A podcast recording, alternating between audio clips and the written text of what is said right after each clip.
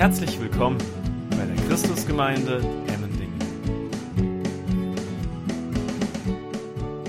Ja, wir sind nicht blind für die Umstände um uns herum. Und wir haben eben gerade ein wunderbares Lied gesungen. Mein Gott ist größer haben wir gesungen. Und ich glaube, dass das auch hier gehört werden muss unter uns.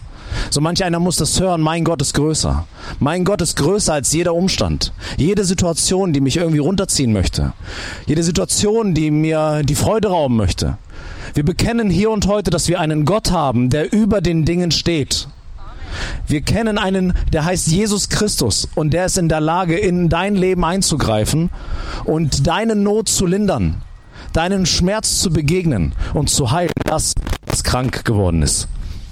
Ich hoffe, dass wir das mit dem Knistern hier mitbekommen. Ich glaube hier, Karl-Heinz, Karl-Heinz ist gar nicht mehr da an der Technik. Da und da entrückt.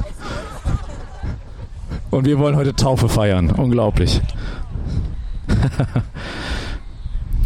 wir lesen in Johannes 3, Vers 16 folgendes bekanntes Bibelwort. So hat Gott die Welt geliebt, dass er seinen einzigen Sohn gab, damit jeder, der an ihn glaubt, nicht verloren geht, sondern ewiges Leben hat. Dazu ist Jesus Christus gekommen, um in unsere Verlorenheit hineinzusehen und unsere Verlorenheit zu nehmen, damit wir gerettet sind und in Gemeinschaft mit unserem himmlischen Vater sein können. Dafür hat Gott seinen Sohn hingegeben. Jesus wurde ans Kreuz geschlagen für unsere Schuld und für unsere Sünde für all das, was uns vom Vater im Himmel trennt, damit wir in die unmittelbare Begegnung mit dem Vater im Himmel kommen können. Dass wir heute hier Gottesdienst feiern und Gott anbeten, ist keine Selbstverständlichkeit, sondern ist ein Resultat davon, dass Jesus die Hürde die Hürde überwunden hat für uns und er unsere Brücke ist zu unserem lebendigen Gott. Und Jesus hat die ersten Christen damals, das lesen wir in der Bibel, dazu beauftragt, in alle Welt hinauszugehen und genau diese Botschaft weiterzugeben, die wir eben gerade gehört haben. Und sie sollten berichten, Jesus ist der Retter. Jesus ist der Retter der Welt. Und Menschen aus allen Schichten, aus allen Nationen, jeden Alters werden jetzt zu ihm gerufen und dürfen in die Gegenwart Gottes kommen. Es ist egal, wer du bist, es ist egal, wie du aussiehst, egal, was deine Vergangenheit ist, egal, worauf du festgelegt wurdest von anderen Menschen. Das spielt in Jesu Augen überhaupt keine Rolle. Er nimmt dich an, so wie du bist, um dich in das Bild Gottes zu verändern, was er für dich ausgedacht hat.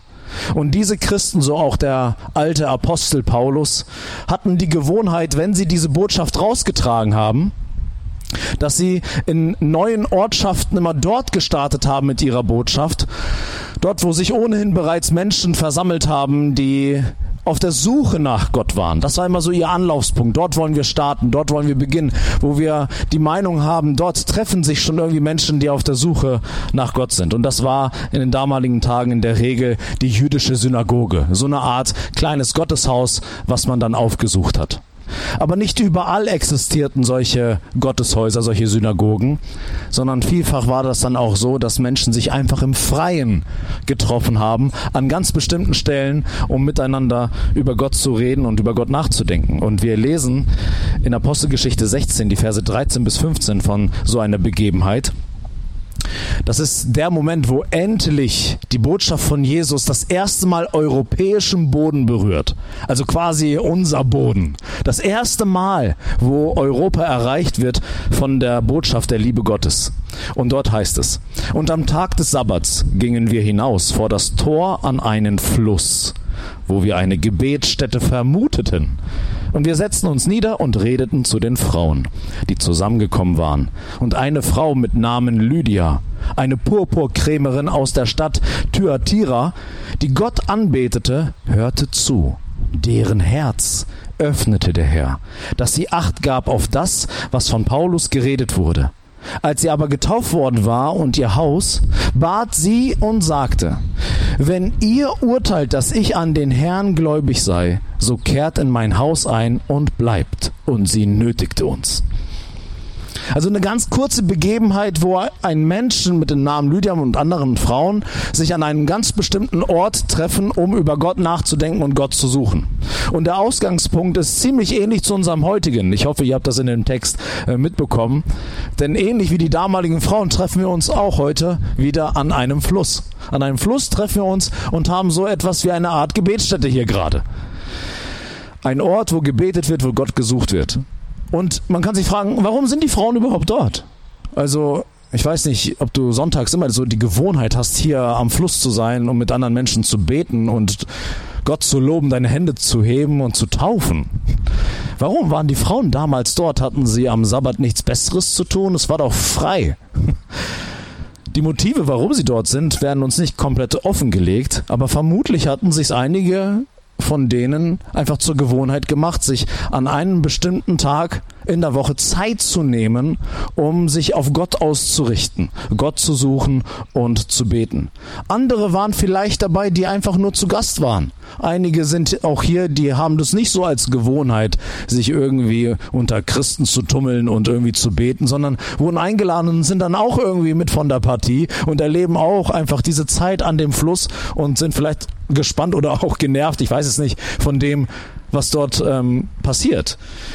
Der eine war vielleicht fröhlich, der andere war traurig. Wir bekommen diese ganzen Dinge nicht mit, aber wir können uns denken, dass die Menschen damals waren so wie wir heute, mit ganz unterschiedlichen Motiven, mit ganz unterschiedlichen Herzenseinstellungen, mit ganz unterschiedlichen Nöten und Freuden, so wie wir auch heute hier am Wasser. Fakt ist, was wir in diesem Text lesen, ist, dass dieses Treffen am Fluss einen Unterschied gemacht hat. Sie haben sich oft schon am Fluss versammelt. Aber an diesem Tag ist etwas geschehen, was ihr Leben verändert hat. Aber damit es dazu kommt, braucht es einen Vorlauf, von denen die Frauen keine Kenntnis hatten. Die Frauen sind so wie du heute vielleicht auch einfach unbedarft. Hey, die Sonne scheint, ich weiß, wie ich mich anziehen soll oder auch nicht. Ich komme jetzt zum Fluss und habe eine gute Zeit mit Leuten. Fertig. Ein Happening aber sie wussten nicht, dass Gott etwas vorbereitet hat für diesen Moment. Das ist ihnen nämlich völlig entgangen. Und wir lesen das aber, dass in der Apostelgeschichte Gott sich mächtig ins Zeug legen musste, um dieses Ereignis, was ihr Leben verändert hat, das, einzufehlen. das einzufehlen. Da musste Gott wahnsinnig im Voraus wirken. Die Frauen kommen einfach nur und es ist einfach ein schöner Sabbat am Fluss. Aber Gott sieht diese Situation und er weiß, ich will diese Frauen berühren, ich will diese Frauen bewegen, aber damit das geschehen kann, muss ich ganz schön viel in Bewegung bringen. Gott musste stark und wundersam eingreifen, damit ein Paulus überhaupt in diese damalige Kolonie Philippi nennt man das, diese, diese Region, dass Paulus überhaupt dorthin kam, war kein Kinderspiel, war auch noch nicht mal sein Plan. Paulus wollte ganz und gar nicht dorthin, er wollte an ganz andere Gegenden, aber Gott wollte diese Frauen bewegen, die ganz unbedarft, so wie wir heute am Fluss sitzen, und Gott bewegt Menschenherzen. Er tut Wunder, damit ein Ereignis zustande kommen kann. Und wenn du das 16. Kapitel der Apostelgeschichte liest, denkst du, wow, Gott greift ein. Der Paulus, der sieht im Traum Dinge, die Gott ihm zeigt, was er als nächsten Schritt vorhat. Wenn ich Paulus gewesen wäre, wäre ich aufgewacht und hätte meinen Freunden gesagt, hey, Gott hat gerade zu mir gesprochen, wohin wir hingehen sollen. Und Gott hat etwas Mächtiges vor. Und da ist dann voll die Vorfreude. Was werde ich dort finden? Was werde ich dort treffen? Was wird Gott durch mich tun? Könnt ihr euch die Vorfreude irgendwie vorstellen, wenn Gott zu einem so krass spricht? Durch den Heiligen Geist, hey, du sollst das tun. Wow, was wird dort geschehen? Und was ist dann das Resultat?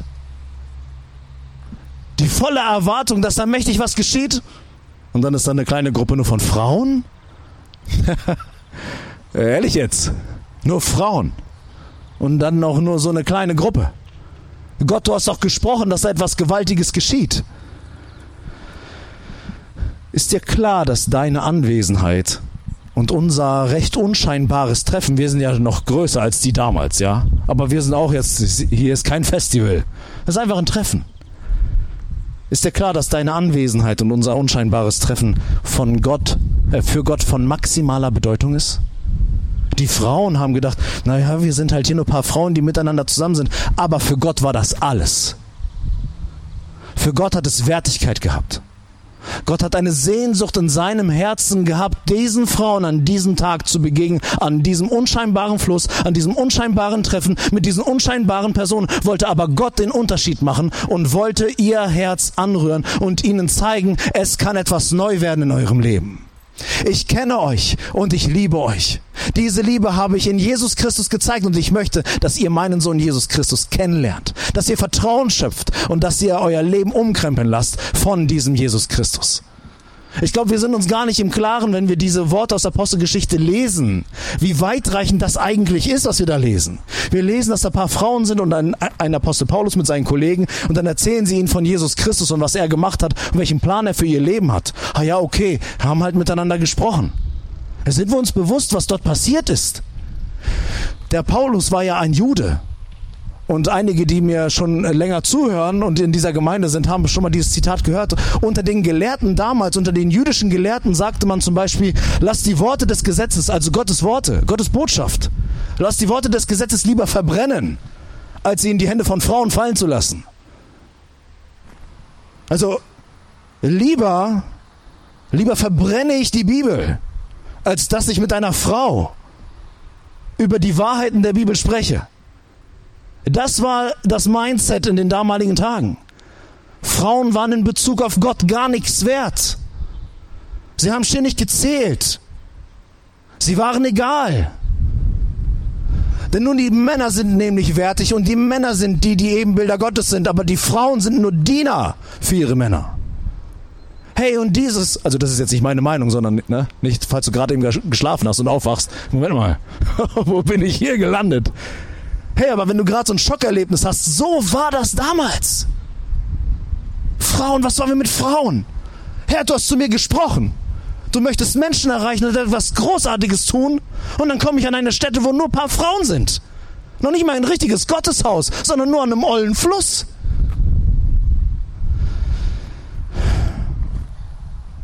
Und wir sehen, dass hier Gott anfängt, seine Geschichte zu schreiben in Europa und er beginnt mit Frauen. Gott, ja, die Frauen klatschen jetzt und die Männer sind traurig. Das ist für uns wichtig zu hören. Gott interessiert sich nicht für unsere Klischees. Gott interessiert sich nicht für unsere Festlegungen. Gott stellt die Verhältnisse auf den Kopf. Und dort, wo du denkst, ich bin unwürdig oder ich bin ungeliebt oder ich bin es nicht wert, das ist Gott gänzlich egal. Und dieser Text soll uns das zurufen. Gott sucht sich diejenigen aus, die von anderen verachtet werden die von anderen bespuckt werden, auf die man herabschaut. Genau die sind es, die Gott auf seiner Agenda hat und die er mit seiner Liebe erreichen möchte. Und um das zu tun, macht Gott alles. Er setzt alles in Bewegung. Er bringt die Welt in Wallung. Er bringt seine Leute genau an diesem Platz, damit wir heute in Emmendingen lesen, dass Menschen die Ungeliebten liebt, dass er die Ungeachteten achtet, dass er die Wertlosen wertschätzt dass er die Verlorenen rettet, dass er den Sünder vergibt, dass er für uns da ist. Gott liebt uns. Und dieser Text in den damaligen Tagen hat das total ergriffen. Die Menschen haben das verstanden, was da abgeht.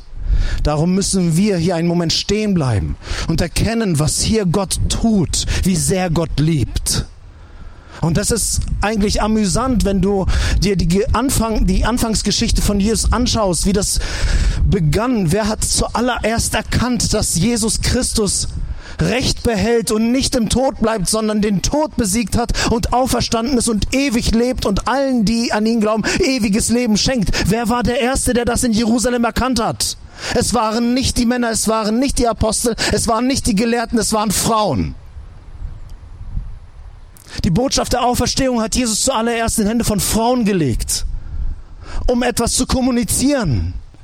Hey, Frauen sind für euch nichts wert, aber ich liebe die Menschen. Eure Festlegungen sind mir egal. Und ich beginne in Jerusalem, im Land Gottes, beginne ich damit, das System umzuwerfen und zu zeigen, wie das Reich Gottes funktioniert. Und ich begegne Frauen und dann gehe ich nach Europa. Und wir, wir sehen, dass Europa im, in den vergangenen Jahrhunderten das Zentrum christlichen Glaubens war. Von Europa ging ein großer Segen in diese, in alle Nationen.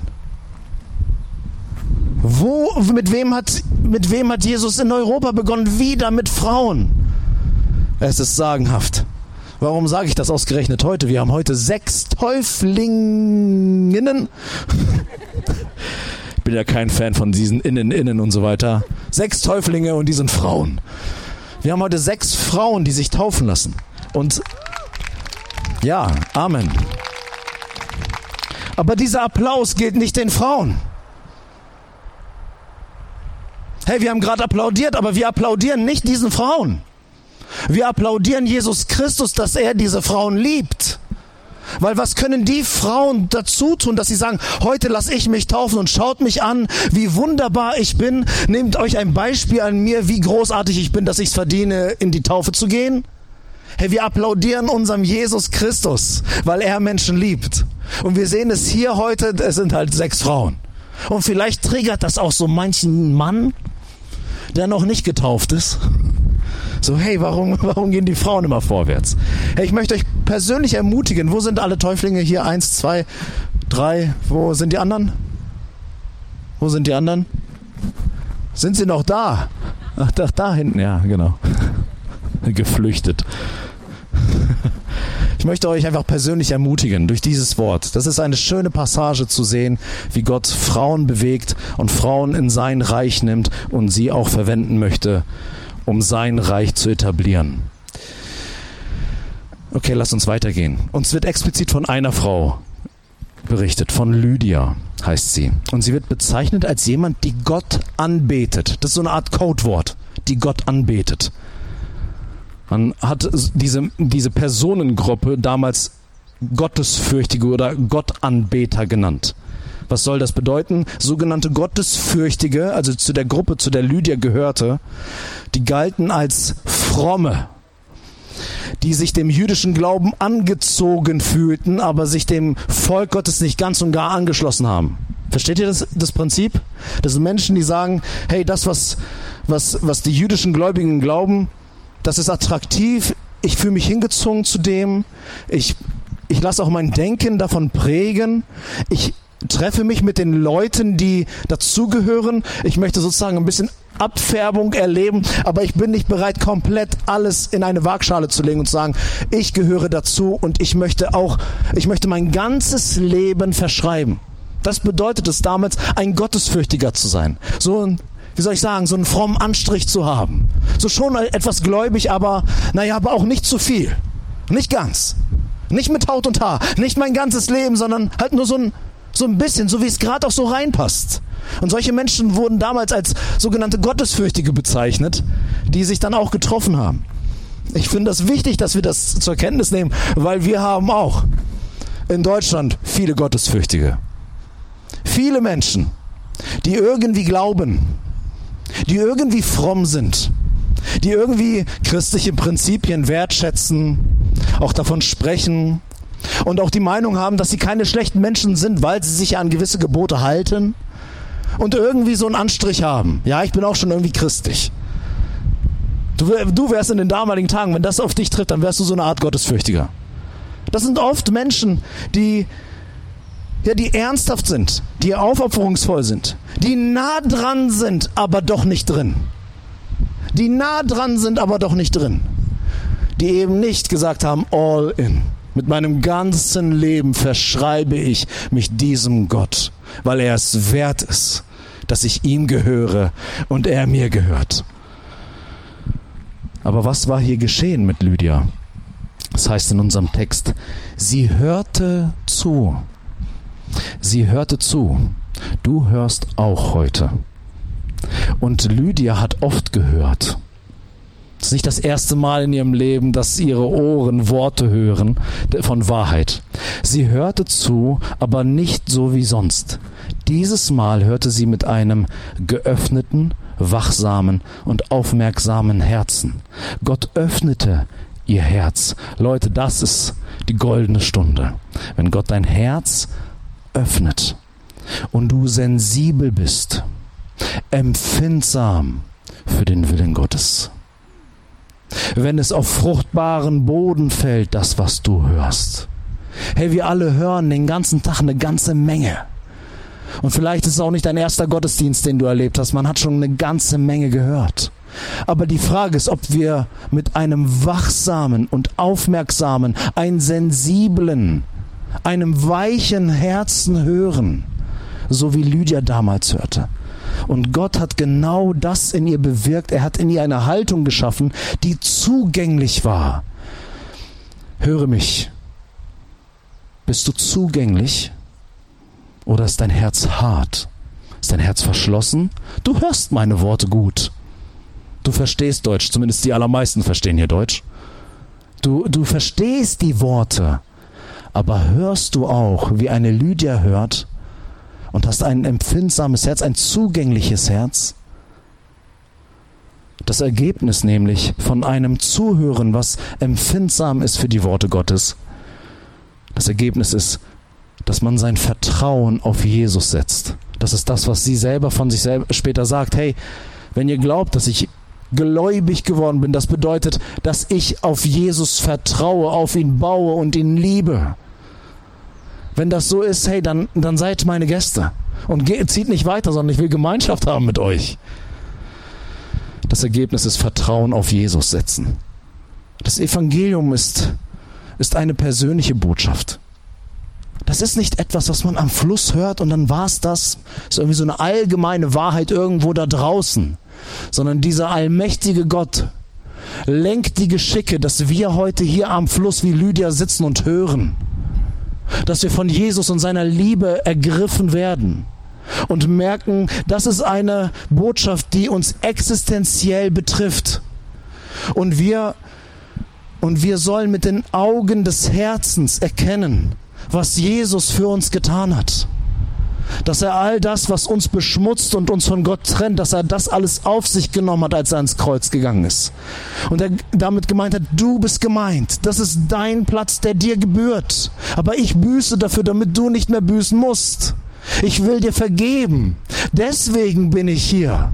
Und ich besiege den Tod. Ich stehe auf, damit du keine Angst mehr haben brauchst vor dem Tod sondern du Hoffnung hast für alle Ewigkeit. Und zwar in Gemeinschaft mit dem allmächtigen Gott, mit deinem Vater im Himmel, der wirklich Vater ist, wie man Vater sein soll. Und wer das mit den Augen des Herzens und nicht nur mit den Ohren an seinem Kopf erkennt, der kann unmöglich neutral und gleichgültig bleiben. Du kannst nicht gleichgültig bleiben, wenn dein Herz diese Wahrheit erkennt. Du wirst in Bewegung kommen. Es wird sich etwas ändern in deinem Herzen. Und das nennt die Bibel Glaube, Vertrauen. Es ist eine persönliche Angelegenheit, die der Gott, der Schöpfer des Universums, initiiert, dass das auch heute Morgen stattfinden soll in uns. Die Liebe und die Errettung Gottes ist etwas Tiefgreifendes, etwas Lebensveränderndes. Das feiern wir heute, dass Leben verändert wurden das Leben umgekrempelt worden, weil Gott jetzt im Zentrum dieses Lebens ist und etwas anders geworden ist. Das bekennen wir und bezeugen wir in der Taufe. Das ist nicht so wie, keine Ahnung, wenn du früher in der Schule warst und einen guten Test geschrieben hast, dann gab es ja früher so, so Stempel, ne? So ein Pferdchen oder so oder so ein, was war's, ein Smiley und Herzchen. So, und da, der Christian strichst halt eine Taufe. So, hast du gut gemacht, kriegst jetzt eine Taufe oben drauf. das ist es nicht. Das ist, das ist das Zeichen dafür, dass unser Leben anders geworden ist. Dass wir jetzt in der Schule Gottes sind. Das ist im Prinzip das allererste, was du bekommst, wenn du in die Schule Gottes kommst. Also wir haben hier jemanden, der gottesfürchtig war. Aber sie ist nicht mehr gottesfürchtig, sondern sie ist ein Gotteskind. Aus dieser frommen wurde eine vertrauende, eine gläubige. Und bislang konnte Lydia so etwas am Rand stehen, sympathisieren, sich anfreunden, aber begeistert von Jesus als Retter und König bleibt es jetzt nicht mehr dabei. Es bleibt nicht einfach beim Sympathisieren. Meine Lieben, Jesus ist nicht für etwas Frömmigkeit in unserem Leben gekommen. Jesus ist nicht gekommen, damit wir etwas frommer werden in unserem Leben. Das ist, dafür bräuchte es Jesus nicht. So fromme Menschen, die so ein bisschen fromm sind, so ein bisschen an Gott glauben, hey, das gab's schon immer. Dafür ist Jesus nicht gekommen. Jesus wollte erneuerte Herzen. begeistert von Jesus als Retter und König, bleibt es nicht dabei. Jesus ist gekommen, um uns zu erkaufen, heißt es. Um uns zu erretten, um uns herauszureißen aus unserem alten Leben. Und dieser Bibeltext fragt uns heute, was bist du? Bist du ein frommer Fan oder bist du ein getauftes Gotteskind? Frag dich das. Gehöre ich zu Jesus? Hat Jesus mein Herz ergriffen? Habe ich ein empfindsames Herz für die Liebe Gottes? Und ist sie Teil meines Lebens? Ist sie mein Lebenswasser? Ist sie mein Lebenselixier? Und es ist so schön, wie die Bibel das schildert in einer totalen Schlichtheit. Dort, dort, wo Gott wirkt, dort, wo Gott gegenwärtig ist. Vertrauen Menschen mit ihrem Herzen auf Jesus und es bleibt nicht bei einer, bei einem Herzensglauben, sondern sie gehen ins Wasser und lassen sich taufen. Kein Hokuspokus, sondern ganz schlicht. Hey, mein Vertrauen, was in meinem Herzen da ist, möchte ich auch nach außen bringen. Ich möchte es nach außen sichtbar machen. Ich folge diesem Jesus nach. Gott hat alles gegeben und er hat nichts zurückgehalten.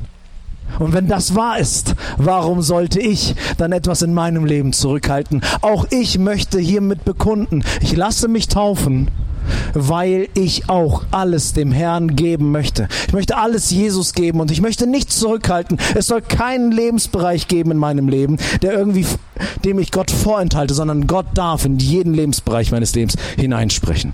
Ich begrabe mein Leben ohne Jesus in diesem Wasser. Das symbolisiert die Taufe. Das Alte soll getötet werden, soll begraben werden. Und frei von Sünde und Schuld folge ich nicht länger meinen eigenen Idealen, sondern will Jesus gehorchen. Ich will je an Jesus glauben, der mich liebt und ewiges Leben verspricht. Frage dich, bist du ein frommer Fan oder ein getauftes Gotteskind?